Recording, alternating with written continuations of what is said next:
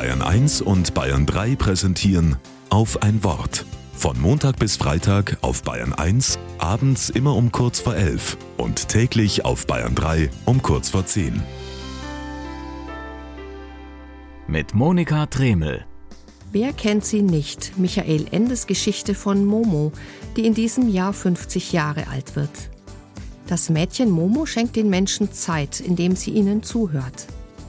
Ganz allein mit nichts als einer Blume in der Hand und mit Hilfe ihrer Schildkröte Cassiopeia kämpft sie gegen die kalte, lieblose Welt der grauen Herren für eine warmherzige Welt und sie siegt. So stellt Momo die Welt auf den Kopf oder besser gesagt vom Kopf auf die Füße.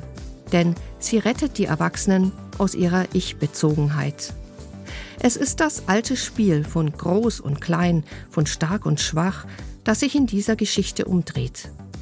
Die rastlose Welt, die zerstörerischen und ungerechten Regeln der Erwachsenen werden zu einer lebenswerten Welt für alle durch die Kraft eines Kindes.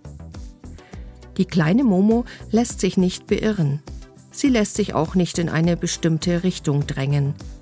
Denn dies ist häufig die Gefahr, der die Erwachsenen erliegen, dass sie Kinder und Jugendliche bevormunden, gar versuchen, sie sich anzugleichen, dass sie wenig Verständnis dafür haben, wenn junge Menschen etwa mit ihren Forderungen für mehr Klimaschutz alte Gewohnheiten stören.